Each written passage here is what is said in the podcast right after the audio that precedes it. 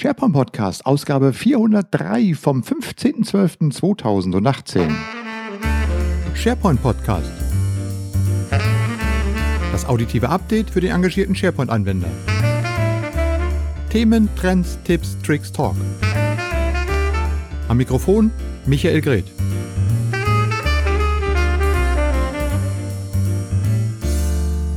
Jo, zuverlässig wie fast äh, jeden Monat? ja, hallo, herzlich willkommen zur 403. Ausgabe des SharePoint Podcasts. Er ist noch da. Ich bin auch noch da. Ich habe bloß nicht gepodcastet. Ich hatte so viel zu tun. Ich war auf diversen Veranstaltungen in den letzten Monaten unterwegs und hatte auch noch das andere, ein oder andere sonstige zu erledigen. Muss ja auch mal passieren. Ähm, und ich habe ganz viel Video gemacht. Und insofern musste der Podcast oder hat der Podcast darunter etwas gelitten, sodass die letzte Ausgabe jetzt schon fast zwei Monate her ist. Äh, heißt aber nicht, dass hier irgendwas eingestellt wird, sondern hier geht es natürlich auch weiter. Und fürs nächste Jahr bin ich natürlich auch dran, schon mal einen besseren Produktionsplan oder meinen Produktionsplan an die veränderten Vorlieben meinerseits anzupassen. Das mit Video ist ja doch wesentlich aufwendiger. Und ähm, ja, ich habe ganz viele Videos gemacht auf den Konferenzen mit vielen spannenden Interviews. Und äh, das geht alles jetzt so nach und nach online auf dem SharePoint Community YouTube-Kanal oder eben auch auf SharePoint Social. Und ich werde auch äh, von der ein oder anderen Session und dem ein oder anderen Interview die Tonspur hier in Podcast-Episoden veröffentlichen, dass auch ihr hier in den Genuss dieser hochinteressanten Gespräche kommen werdet. Aber jetzt zur heutigen Ausgabe der 403.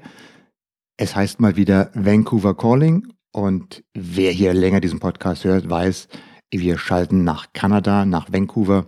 Der Oliver Wirkus ist dort vor vier Jahren mit seiner Familie hin ausgewandert, arbeitet dort und gibt uns jedes halbe Jahr mal so ein kleines Feedback, wie es ihm ergangen ist, wie es ihm ergeht und äh, wie so die Sicht auf Office 365, auf diese ganze Technologieplattform aus kanadischer Sicht ähm, wie die so ist.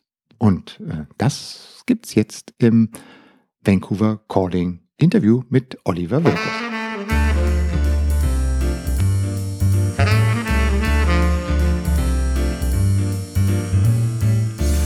So, Hallihallo Vancouver Calling. Ja, ich rufe rüber über den großen Teich nach Kanada und begrüße den Olli am Mikrofon, äh, beziehungsweise am Skypophon. Hallo Olli. Hallo Michael. Ja. ja, ein Vancouver Calling zum Ende des Jahres. Das ist jetzt unser, du zählst immer so gut mit. Ich glaube, es ist unser fünftes, oder? Na, ich habe nicht, hab nicht wirklich gut mitgezählt, nein, aber könnte ungefähr hinkommen, ja. Genau. Ja, Olli, ähm, du als Immigrant äh, mit deiner Familie in der kanadischen Wildnis, nein, nicht ganz in der Wildnis, ähm, wie geht's euch? Ja, uns geht's soweit gut. Wir stecken mitten in den, in den Weihnachtsvorbereitungen und äh, um gleich die nächste Frage vorwegzunehmen, wir werden immer noch ein europäisches Weihnachten feiern. Das heißt, bei uns äh, ist immer noch ähm, Geschenke und Feier am 24., nicht am 25. hier wie bei den Nordamerikanern. Aber ja, wir stecken mittendrin in den Vorbereitungen. Äh, ich gucke jetzt gerade, dass ich meine, meine Projekte noch so halbwegs zu einem ähm, Abschluss bringe äh, bevor ich mir dann eine Woche Urlaub gönne zwischen Weihnachten und Neujahr, um ein bisschen ja, auszuspannen, ein bisschen Zeit mit der Familie zu verbringen. Wir werden mal sehen, was wir machen, ob wir, ob wir hier in der Gegend bleiben oder, ähm, oder ob wir Freunde und Bekannte besuchen. Das werden wir dann mal sehen. Ja, 2018 neigt sich dem Ende. Ähm, bei uns in Deutschland äh, und in Europa war ja ein Top-Thema GDPR, Datenschutzgrundverordnung. Hast du davon was mitbekommen und seid ihr davon in irgendeiner Weise auch betroffen?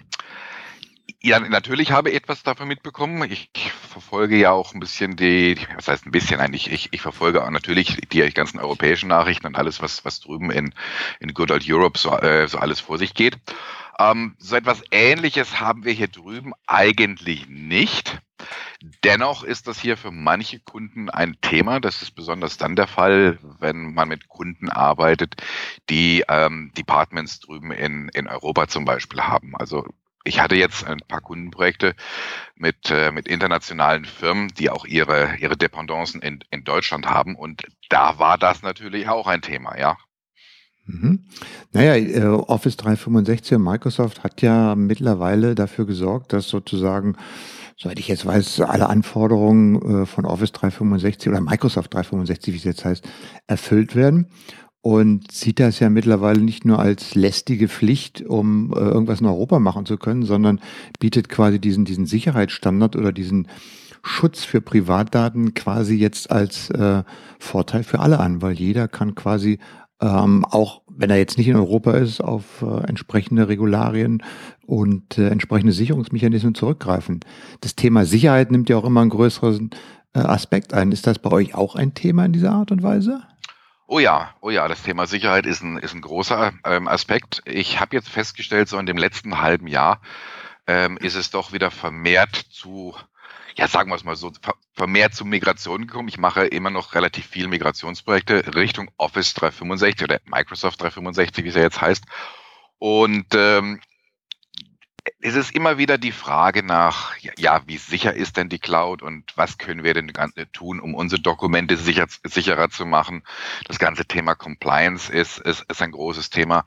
Und wir hatten jetzt auch schon einige ähm, einige Kunden, äh, bei denen wir, wie heißt das so schön, Azure Information Protection eingerichtet haben. Also auch mhm. das ist ein Thema.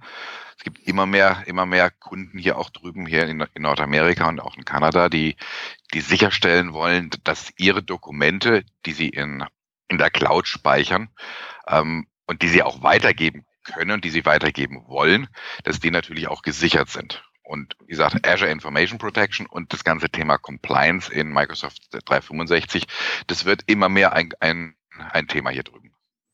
Ja, aber man auch sieht, dass immer, immer mehr da eingebaut wird, nicht? Und was man jetzt als Administrator auch gar nicht mehr, ich sag mal so, bis in die tiefsten Tiefen administrieren muss, sondern man konfiguriert halt die Optionen, die da sind und kann sich diese ganzen Sicherheitsfeatures quasi ähm, ja für sein, sein Unternehmen bereitstellen lassen. Also ich habe gerade, glaube ich, gestern gelesen, dass man jetzt auch externe Links von OneDrive äh, verschicken kann, wo man dann aber keinen Download machen kann, wo man sich das nur ansehen kann. Mhm. Also da kommen ja immer mehr Funktionen hinzu. Und wenn man immer sagt, ja, in der Cloud ist ja so unsicher, da würde ich mal sagen, ähm, in der Cloud, wenn du das da bei Microsoft abspeicherst, da hast du so viele Features, da kannst du noch ganz andere Sicherheitslevel anlegen, als äh, wenn du jetzt sagst, oh, ich habe bloß meinen Rechner irgendwie im eigenen Rechenzentrum schon stehen und meine Daten liegen bei mir. Aber der schützt ja eben auch den Transfer der Daten oder die Arbeit mit den Daten und geht nicht nur dahin, dass man sagt, ich mache jetzt irgendwie den Server sicher und den, den Speicherort. Ja, absolut, das stimmt. Ähm, sagen wir es mal so, die Sache ist relativ einfach einzurichten, da hast du recht. Also so ähm, als Administrator muss man sich jetzt nur ein bisschen damit auskennen, mit den Features, was, was kann ich einschalten, wie funktioniert das Ganze. Ähm, das hat Microsoft relativ gut hinbekommen und das ist auch relativ einfach zu verwenden. Ich denke mal, das größere Problem ist, ähm, wie implementiere ich das in einer, in einer Company? Das heißt, ähm, wenn ich jetzt einfach nur hingehe als Administrator und diese ganzen Sicherheitsfeatures da jetzt einschalte, ähm, ich weiß nicht, ob, ob das wirklich so die gute Lösung ist. Ich denke mal, das ist eine Art, ähm, wie heißt das so schön, Bärendienst. Ähm, ich glaube, man, man muss natürlich zuvor auch mal der Belegschaft klar machen, okay, das, sind die, das ist das, was wir erreichen wollen, das sind die Probleme, die wir momentan sehen, das sind die Lösungen, so wollen wir das einrichten und für euch bedeutet das jetzt, dass in der nächsten Woche dieses, dieses Feature ausgerollt wird. In, danach kommt das.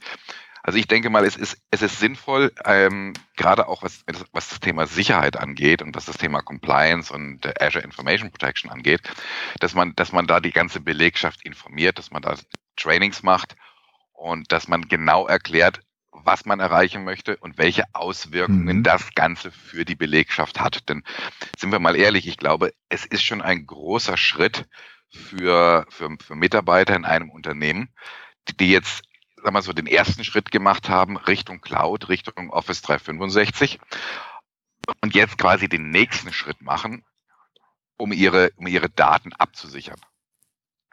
Ja, also ich finde es äh, interessant zu sehen, weil äh, man tatsächlich anfängt, sich über Datensicherheit wirklich mal Gedanken zu machen, was das überhaupt bedeutet. Ne? Ich meine, äh, vor drei Jahren haben alle immer gesagt, ja, Cloud ist unsicher, wir machen das alles bei uns und dann ist schon gut. Wenn wir nicht in die Cloud gehen, sind wir ganz sicher.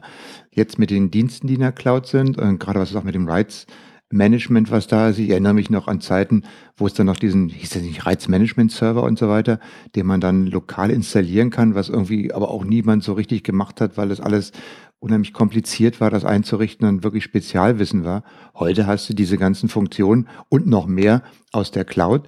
Ähm, wenn du auf Office 365 bist, hast du das alles prinzipiell zur Verfügung und du musst dir jetzt tatsächlich im Unternehmen wirklich mal Gedanken darüber machen, was heißt eigentlich Datensicherheit? Das ist eben nicht nur, wo ist es gespeichert, sondern wie gehe ich mit den Daten um? An wen darf ich was verschicken? Und du musst natürlich dann auch mit deinen Mitarbeitern diskutieren, ähm, worum es da geht und, und bei ihnen sozusagen so ein, wie sagt man so schön, ähm, so ein Bewusstsein für, für Datenschutz und Datensicherheit wecken, dass das eben nicht nur damit getan ist, dass es irgendwo abgespeichert, sondern der Teufel und die Gefahren stecken überall und man kann sich da immer besser absichern, wenn man die entsprechenden ähm, äh, Funktionen dann auch einschaltet und sich dieser Gefahren auch bewusst ist.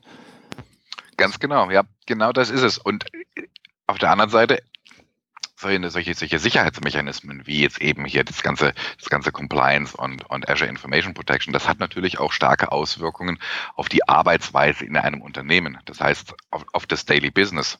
Wenn ich jetzt als, als äh, Mitarbeiter ähm, immer genau gucken muss, okay, ich habe jetzt hier ein Dokument, ich muss auf irgendwelche Labels gucken, kann ich das Dokument äh, mit jemand anders sharen? Ähm, dieser jemand anders, äh, ist das jetzt jemand, der zu meinem Unternehmen gehört? Ist das jetzt jemand, der völlig außerhalb meines Unternehmens ist? Oder ist das vielleicht jemand, der zwar außerhalb äh, meines Unternehmens existiert, der aber zum Beispiel einen Unternehmensaccount hat, damit damit das ja damit das Sharen von Information oder ähm, Collaboration, damit das ein, äh, damit das einfacher ist. Ja, und das sind und das sind solche Punkte, wo ich sage, hm, da muss man natürlich gucken, dass man den Mitarbeitern auch das genau erklärt, dass man, dass man auch Governance-Regeln hat bei der, bei der ganzen Sache. Ähm, ein Beispiel, um das Ganze jetzt vielleicht mal ein bisschen, ein bisschen näher zu beleuchten. Ich hatte jetzt das Problem mit, mit einem Kunden und dieser Kunde, der, der wollte auf eine einfache Art und Weise äh, sicherstellen, dass äh, seine, einige seiner external Subcontractors, also äh, ja, ähm, wie heißt das so schön, External Users, ähm, mhm. äh, dass die dass die Zugriff auf seinen SharePoint Online kriegen, dass die, dass die Zugriff auf manche äh, Channels in Microsoft Teams bei dem Kunden bekommen. Und ähm, ja, ich vermute mal, weil sich da niemand wirklich genau mit dieser Materie auseinandergesetzt hat, sind die einfach hingegangen und haben gesagt, gut, wunderbar, wir haben doch jetzt ein Active Directory in the Cloud, passt perfekt, dann richten wir doch da eine zweite OU ein. In dieser OU, mhm. da packen wir jetzt meine ganzen External Accounts rein und, äh, und wunderbar. Ja, dann ist das ganz einfach für, für, für meine Mitarbeiter, Dokumente mit, ähm, mit jemand außerhalb von, von meiner Organisation zu sharen, also zu teilen.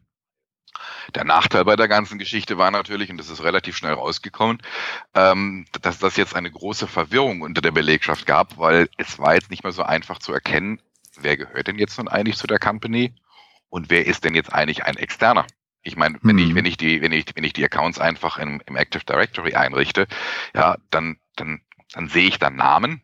Ich sehe vielleicht, dass es eine andere E-Mail-Adresse ist, aber sind wir doch mal ehrlich, in, in, in der Hektik des normalen Büroalltags, da ist es mal ganz schnell passiert, dass man auf ein Dokument klickt, auf Share klickt und dann äh, nur nach dem Namen sucht.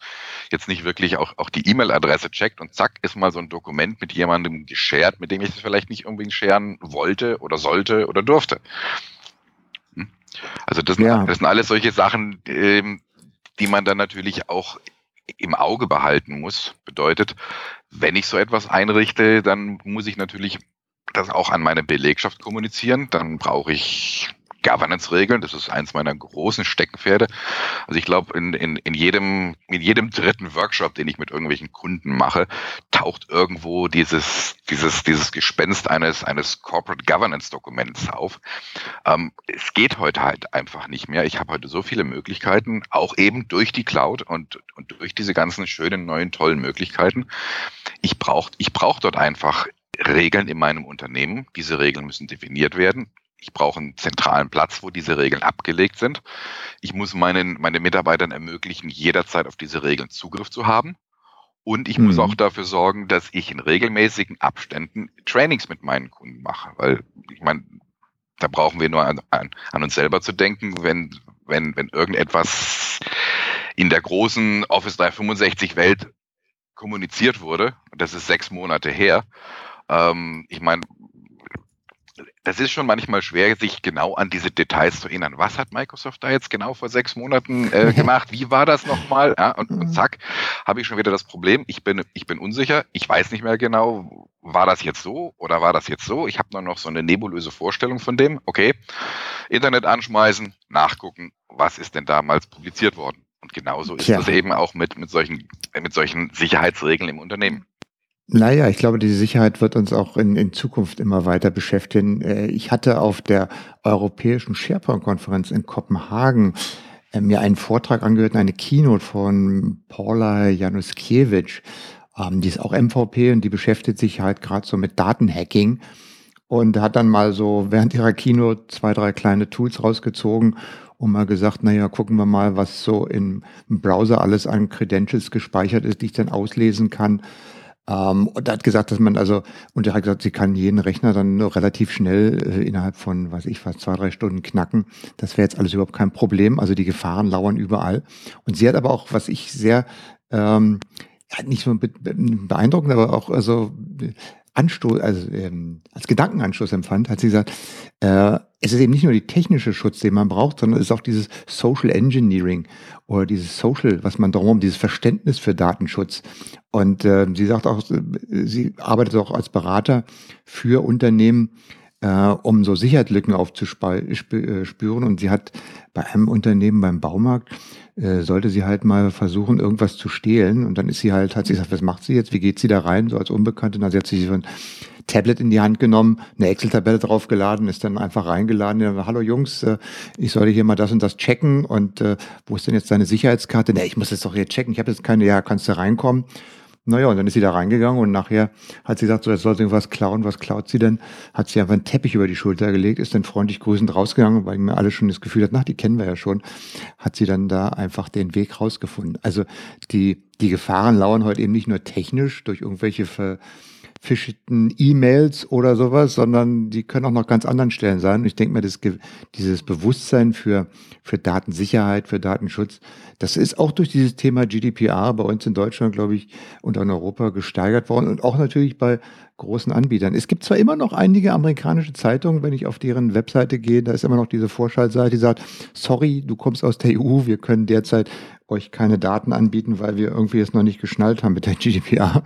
Äh, das ist immer noch, aber ähm, auf der anderen Seite, man sieht eben äh, die, ähm, das, die, die, die, das Bewusstsein dafür äh, wird besser und äh, naja, vielleicht können wir da halt noch was flicken am Daten. Schutz und an der Datensicherheit. Da ist ja auch einiges äh, über die Jahre doch ganz schön den Bach runtergegangen. Und ich meine, wenn man in Richtung künstliche Intelligenz guckt, was da alles auf uns zukommt, ähm, das sieht ja auch noch ähm, irgendwie sehr nebulös aus. Was machst du denn äh, oder was macht ihr denn so in Richtung dem Top-Thema, was wir jetzt im Herbst hier bei Microsoft in Deutschland äh, oder auch weltweit aufgemacht haben, das ganze Thema KI und der moderne Arbeitsplatz. Ist das bei euch auch schon angekommen? Bestimmt.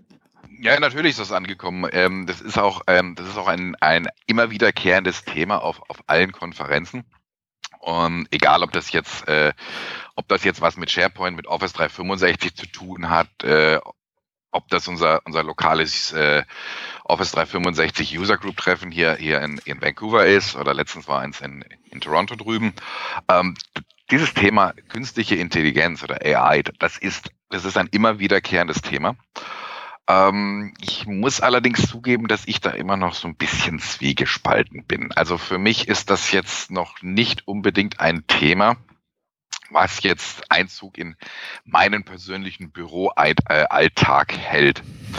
Ich muss ehrlich gesagt, ich, ich muss immer ein bisschen schmunzeln, wenn ich ähm, zum Beispiel Anfragen an, ähm, an andere Hersteller schicke. Ich hatte es jetzt letztens mit, mit ShareGate zum Beispiel. Ja, genau, ShareGate. Ähm, da war eine Anfrage, die hatte ich an den Support gestellt, weil ich wissen wollte, okay, ähm, wann, wann unterstützt ihr denn zum Beispiel Nintex 2019? So, weil ich gerade eben eine, eine Migration äh, plane. So, ich habe ein paar Fragen gehabt, die habe ich an den Nintex Support gestellt und das erste, was ich, was ich bekomme, ist natürlich eine automatisierte Antwort mhm. von so einem Bot, der sagt, ja, wunderbar, schön, freut mich, dass du das gestellt hast, das ist angekommen und ich werde natürlich dafür sorgen, dass, dass diese Antwort, äh, äh, sorry, dass, dass diese Frage so schnell als möglich weitergereicht wird und, und beantwortet wird. Ja, muss ich, muss ich ein bisschen schmunzeln darüber. Okay, das ist, ist jetzt vielleicht nicht unbedingt künstliche Intelligenz, aber das sind so die, so die Sachen, ähm, die ich jetzt so ein bisschen persönlich sehe.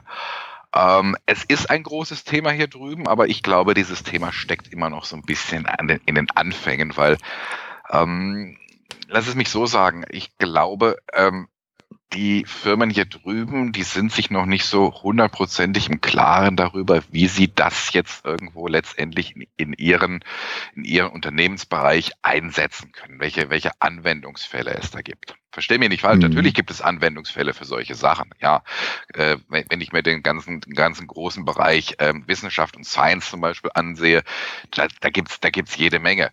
Wenn ich, wenn, wenn ich mir das ganze produzierende Gewerbe angucke, wenn ich an große Automobilfirmen äh, äh, äh, mir anschaue, da jetzt, was, was haben wir da als BMW, Porsche, Mercedes, um jetzt ein paar zu nennen und mit ihren ganzen Robotern, da macht sowas natürlich schon Sinn. Ja, absolut.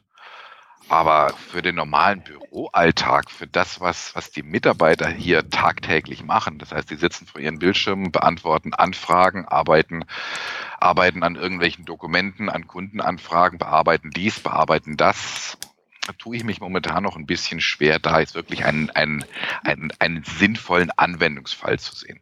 Naja, das ist äh, interessant zu hören, weil ich hatte äh, auf der Enterprise Business Corporation auch eine Konferenz, die war hier in Berlin, habe ich ein äh, World Café moderiert zum Thema KI und der moderne Arbeitsplatz. Und äh, habe natürlich auch den Teilnehmern dann immer die Frage gestellt, wer nutzt denn schon KI auf seinem Arbeitsplatz? Und da haben natürlich auch gesagt, nein, wer ist denn schon auf Office 365? Da haben viele genickt. Da habe ich gesagt, na gut, was ist denn mit PowerPoint Ideas? Was ist mit Excel Ideas? Äh, was ist mit Transkriptionsfunktionen in äh, Microsoft Stream? Äh, was ist mit der automatischen Filterung und Sortierung von E-Mails in Outlook? Was ist mit der Diktierfunktion in Word? Ähm, und so weiter und so fort. Und da steckt mittlerweile schon so viel. Ich gebe gern zu, da, da, wir kamen relativ schnell in die Diskussion, was ist eigentlich KI? Da habe ich gesagt, also in diesem Sinne, für KI und der moderne Arbeitsplatz ist für mich sozusagen, was ich als Anwender, wenn ich meinen Laptop oder meinen PC aufmache und dann mit, dem Soft mit der Software arbeite, die für mich irgendwas im Hintergrund macht, was irgendwie automatisiert oder intelligent oder sowas ist, was mir aber die Arbeit erleichtert. Äh, das muss jetzt kein neuronales Netz hinterm Hintergrund sein, sondern selbst wenn ich sowas wie PowerPoint Ideas habe, ich hau da meine Folien äh, rein, nehme einfach bloß eine Bullet Point Liste und dann macht mir PowerPoint eben aufgrund der Inhalte verschiedene Vorschläge fürs Design. Aber eben nicht nur fürs Design, sondern der guckt auch in die Texte rein und wenn da zum Beispiel irgendwo Sonne drin steht, dann macht er das im Bullet Point eine Sonne-Icon da rein und nicht mehr ein Bullet Point. Äh, und da passiert schon viel im Hintergrund, was, was man gar nicht merkt. Äh, und da fand ich immer sehr interessant, was, wenn, wenn ich, da gibt noch viele andere Sachen, diese automatischen Übersetzungsfunktionen, die drin sind. Äh, in Teams und in PowerPoint kannst du diese Live-Übersetzung mitmachen und so weiter und so fort. Das ist schon interessant zu sehen. Auf der Microsoft Ignite Tour hier in Berlin, die war ja auch jetzt vor, vor letzte Woche, ähm, da wurden alle Vorträge live äh, transkribiert. Das heißt, du hast immer, wenn der Sprecher war, oben an der oberen Seite, hast du immer in zwei Zeilen ähm, in Englisch äh, den Text gesehen, den er gesprochen hat. Mhm, und zwar ja. automatisch übersetzt. Interessanterweise gab es eine App zu dieser Veranstaltung und du konntest dann auf der Session auf einen, äh, in der Session-Eintrag auf einen Knopf klicken und dann sahst du das tatsächlich auf deinem Smartphone auch diesen Text laufen. Und dann konntest du da noch die Sprache auswählen ja. und konntest dir quasi die englische ins Deutsche übersetzen lassen. Ja. Das hat einen ziemlich großen Fun-Faktor, ja. weil äh, da ist noch, äh, da ist sicherlich noch Raum für Improvement nach oben.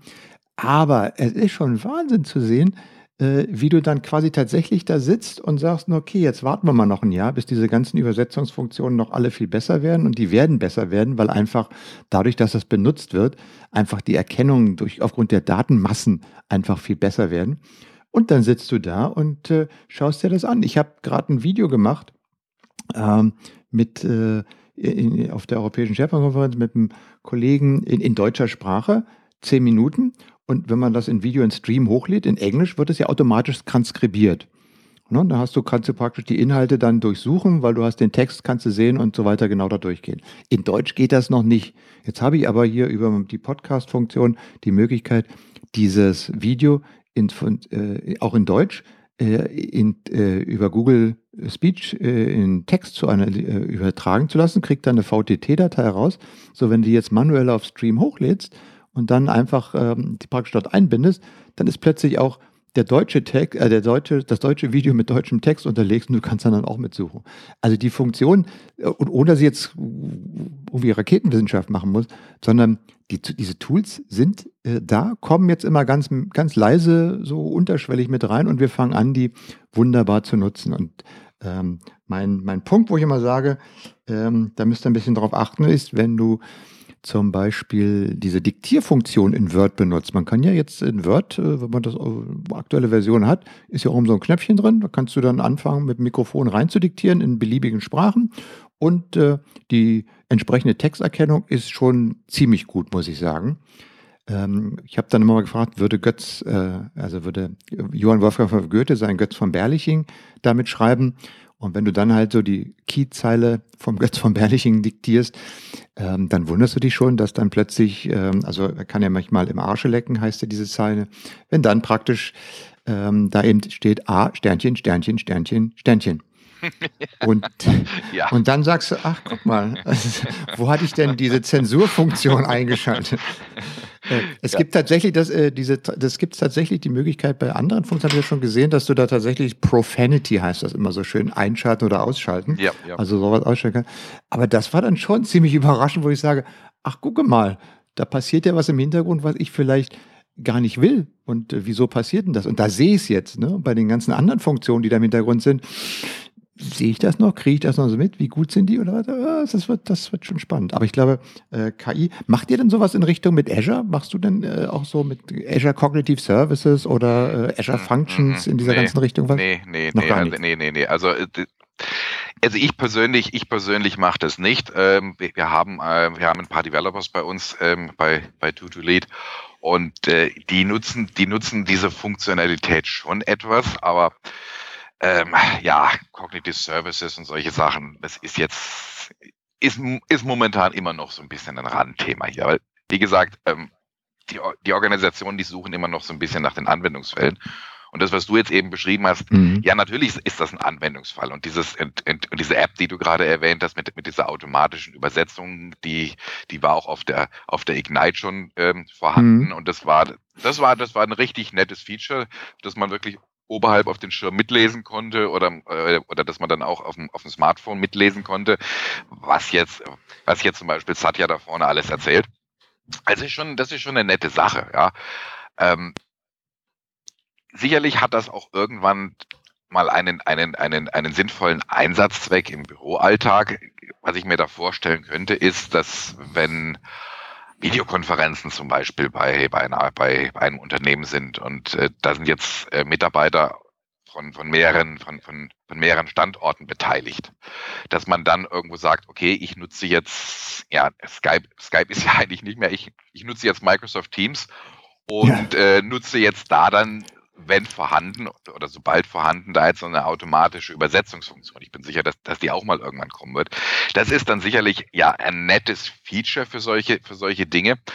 Ähm, ich habe das, ich habe das auch schon mal, ich habe das auch schon mal so ein bisschen getestet. Ich habe das hier mit mit meinen meinen Kollegen ähm, auch mal getestet. Ich bin ja hier momentan der einzige, der hier an, an der an der Westküste Ah, halt, nee, stimmt gar nicht, stimmt gar nicht. Wir sind ja mittlerweile zu zweit an der West Coast hier, stimmt ja gar nicht. Mhm. Ähm, ich habe das mit meinen, mit meinen Kollegen in, in Toronto drüben gemacht. Wenn ich, wenn ich drüben sage, dann, dann heißt das immer, das ist letztendlich auf der anderen Seite von, von Kanada. Das ist, das hieße dann, das, das sind mehrere tausend Kilometer dazwischen, das ist ein mehrstündiger Flug, aber für uns hier ist das einfach ja, drüben. Aber ist das, das, ist dann der französische Teil, ne? Oder? Nee, nee, nee, nee, noch nee, nicht. Noch, noch nicht. Das ist, das ist, das ist, das ist gerade noch, das ist gerade noch so, das ist gerade noch so an der Grenze, das ist gerade noch der englische Teil. Okay. Ähm, ich habe das mit den Kollegen mal, mal gemacht, dass, dass, dass wir das einfach mal ausprobiert haben. Und wir haben jetzt mal solche Chats gemacht und ich habe dann jetzt hier mal die Übersetzung laufen lassen. Äh, ich habe mir das dann äh, ins, ins Deutsche übersetzen lassen. Äh, sagen wir es mal so, es funktioniert, die Qualität, da hast du recht, ist schon recht annehmbar. Also es ist erstaunlich, wie, wie gut das rüberkommt. Ähm, wo ich allerdings meine, meine großen Schwierigkeiten mit hatte, war, dass ich dann auf dem Kopfhörer quasi meine Kollegen gehört habe, in Englisch.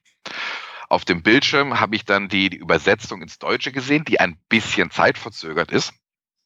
Und das ist manchmal schon etwas, etwas verwirrend, beziehungsweise auch, auch sehr anstrengend, weil man sich, weil man sich doch sehr arg konzentrieren muss, mhm. wenn man dann den Originalton auf, quasi auf dem Kopfhörer hat, aber dann eine, eine Übersetzung auf dem Bildschirm mitliest, die auch immer ein bisschen zeitverzögert ist. Also ich muss sagen, ich finde es sehr anstrengend und ich habe das auch schon bei der, bei der Ignite gemerkt. Ich, ich habe es geschafft, muss ich sagen, so fünf bis zehn Minuten äh, immer wieder oben auf, auf, die, auf, den, auf diesen laufenden Text zu gucken.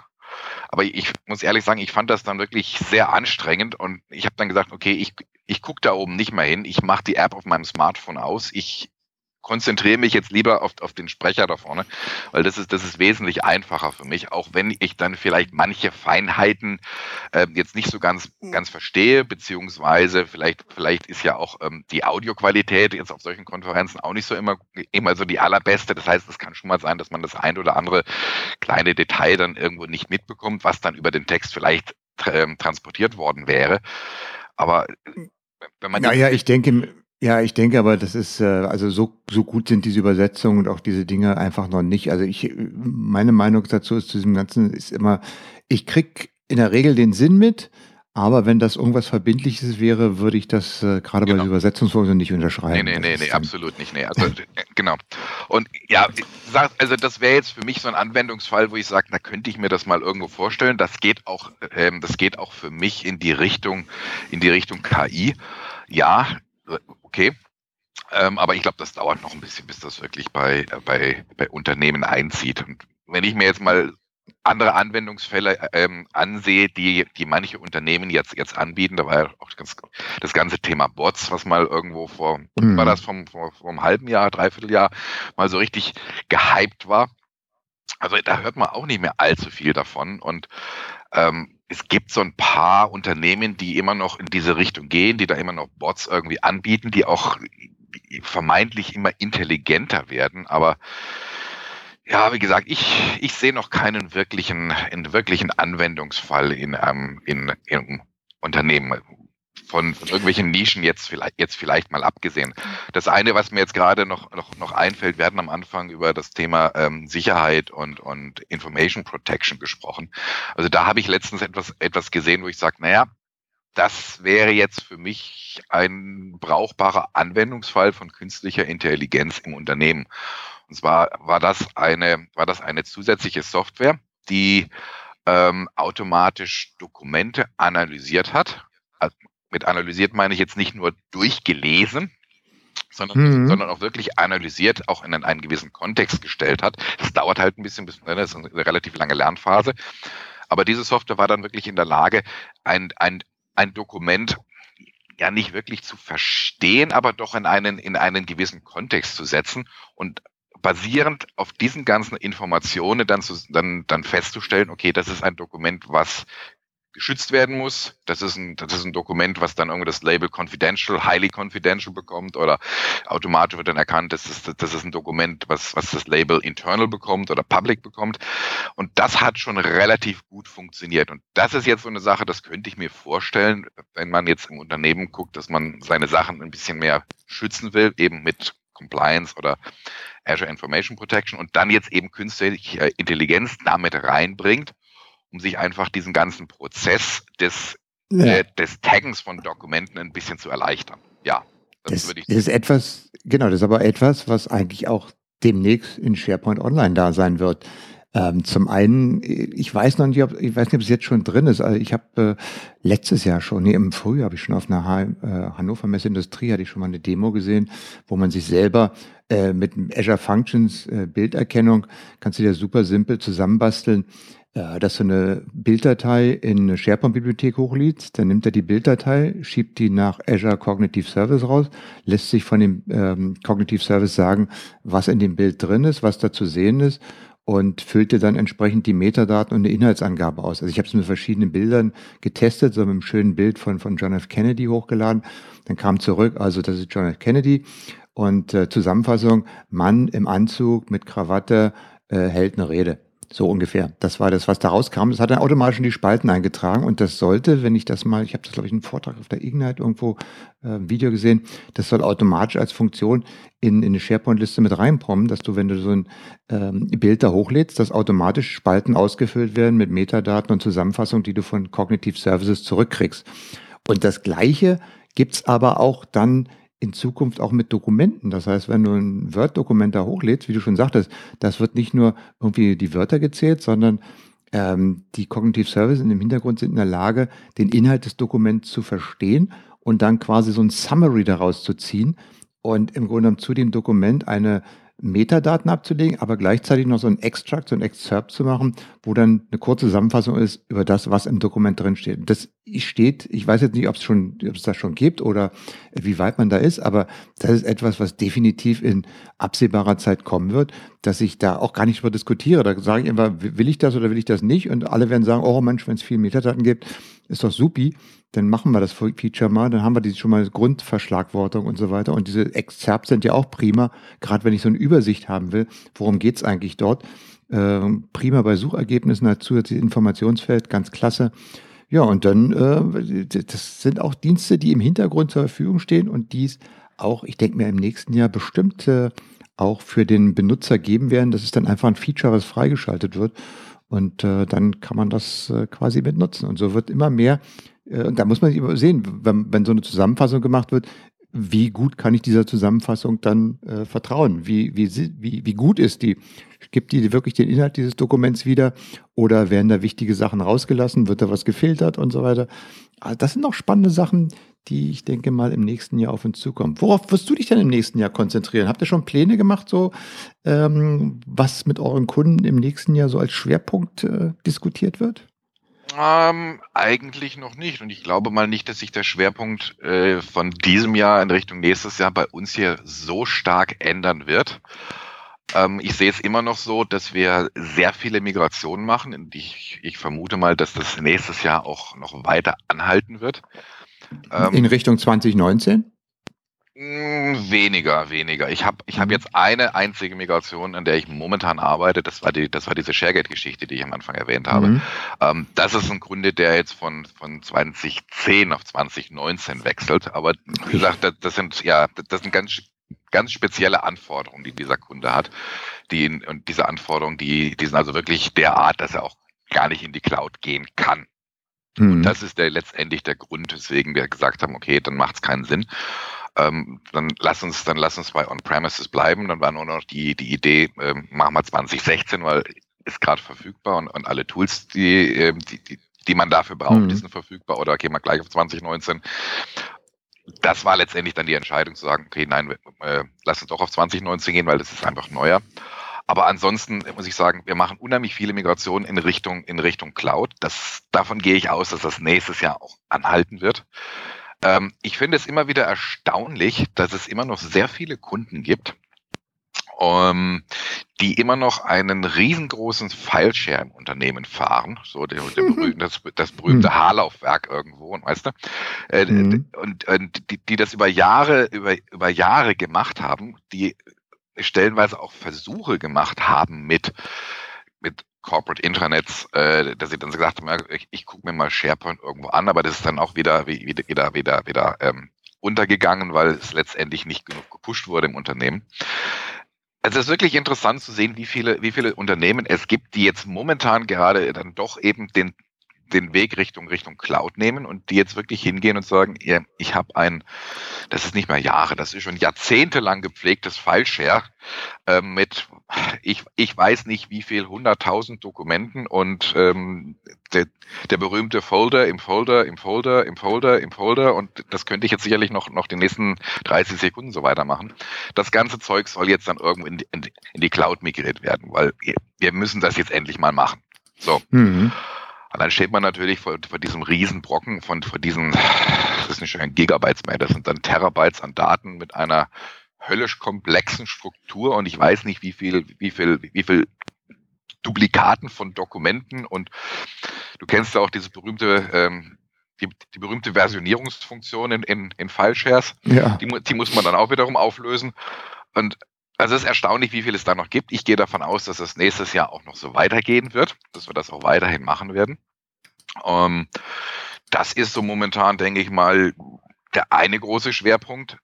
Äh, der andere, das hatten wir am Anfang schon schon, schon besprochen, das ist das ganze Thema Sicherheit. Also alles, was jetzt in Richtung Compliance, Azure Information Protection, sowas rumgeht. Ich, ich, ich vermute, dass das nächstes Jahr, dass nächstes Jahr hier, hier einfach ein, ein stärkeres Thema wird und dass wir, dass wir mit mehr Kunden zusammenarbeiten, die eben auch dieses Thema ins Unternehmen bringen wollen und die zumindest anfangen werden, ihre, ihre Dokumente im Unternehmen zu schützen. Ja, Olli, dann haben wir uns mal wieder ein bisschen abgestimmt, äh, haben ein bisschen was erfahren, was, was, was du so machst, was äh, bei euch so aktuell ist. Ähm, jetzt können wir beruhigt in die Weihnachtsferien gehen, in den Jahreswechsel und, äh, ja, und den Blick aufs neue Jahr richten. Ähm, ich danke dir für die Zeit, die du wieder genommen hast. Ähm, und äh, wir werden das locker im nächsten Jahr wieder ähm, holen. Äh, so im Halbjahresrhythmus sind wir ja mittlerweile mit dem Vancouver Calling. So ungefähr, ja. ja. Ja, vielen Dank. Es war wie immer ein, ein Vergnügen und ich hoffe mal, dass, dass es äh, für, für deine ja, Leser sagt man da nicht. Wie sagt man da eigentlich? Wie, Hörer, das ist Hörer. Hörer genau. Ja, genau. Okay. Dankeschön. Ja, für deine Hörer. Du, das, ist, das, ist manchmal, das ist manchmal so komisch. Wir sind jetzt fast vier Jahre hier drüben und ich merke ich merke es immer wieder, dass mir, dass mir hier einzelne, einzelne deutsche Wörter einfach, einfach verloren gehen. Also wenn ich dann anfange zu reden und jetzt eben wie, wie mit dem, mit dem Hörer, ähm, da, da rauscht einem dann dieses englische Wort durch den Kopf und sagt, oh, warte mal, nee, halt. Also ich, ich merke das, ich merke das immer wieder. Also so langsam, so langsam setzt da wohl auch bei mir so ein, ein Prozess ein, dass sich mein Gehirn irgendwo intern von mehr Deutsch auf mehr Englisch umstellt. Also das ist manchmal schon, das ist manchmal schon seltsam, ja. Aber wie gesagt, aber es wäre es wäre ja auch schlimm, wenn es das nicht tun würde. das stimmt. Hast recht. Das stimmt natürlich. Ja. Nein, nein, es, also es, es, war mir, es war mir natürlich auch äh, ein, ein Vergnügen, mit dir jetzt nochmal zu sprechen und auch ein paar Informationen hier drüben aus, aus, aus Nordamerika herüberzubringen. Ich freue mich auch sehr auf das neue Jahr, auf Weihnachten, auf ein paar ruhige Zeiten und ähm, allen Hörern auch hier drüben aus, aus Kanada, aus mehr oder weniger einigen tausend Kilometer Entfernung. Ich wünsche euch allen ein schönes Weihnachtsfest, geruhsame Weihnachten, ruhige Weihnachten, vor allen Dingen mit, mit, Freunden und mit der Familie, weil ich denke, das ist, das ist besonders wichtig, dass man diese Zeit auch mit der Familie verbringt. Und einen guten Rutsch ins neue Jahr. Und ich freue mich sehr darauf, Michael, nächstes Jahr mit dir wieder ein paar Vancouver Callings zu machen. Genau, und das hat mal wieder bewiesen, dass ähm, aus Amerika äh, nicht nur schlechte Nachrichten kommen, sondern auch mal ein paar gute. Ich danke dir. Tschüss, Olli. Tschüss. Das war der SharePoint Podcast. Auditive Update für den engagierten SharePoint-Anwender. Feedback und Kommentare bitte auf sharepointpodcast.de.